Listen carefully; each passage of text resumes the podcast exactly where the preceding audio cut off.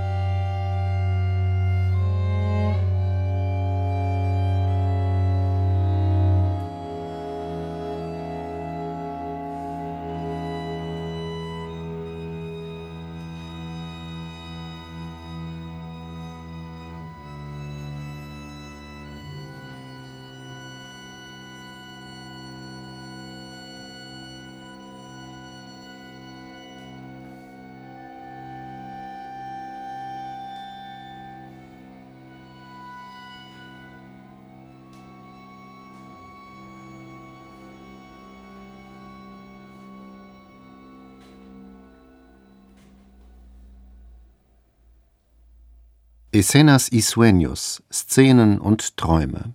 Das Jack Quartett spielte die Uraufführung eines Streichquartetts von Alex Nante. In der SWR 2 Jetzt Musik hören Sie heute ein Konzert, das im November 2021 im Herrenhaus Edenkoben stattfand. Und am Ende dieses Konzerts stand ein Klassiker der neuen Musik für Streichquartett. Tetras 1983 komponiert von Yannis Xenakis.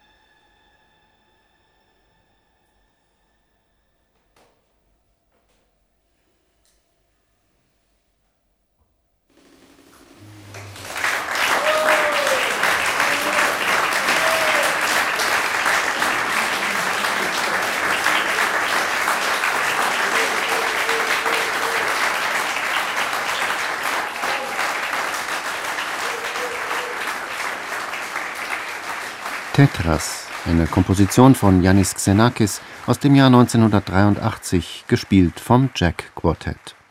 In der SWR 2 Jetzt Musik brachten wir heute ein Konzert, das am 5. November 2021 im Herrenhaus Edenkoben stattfand.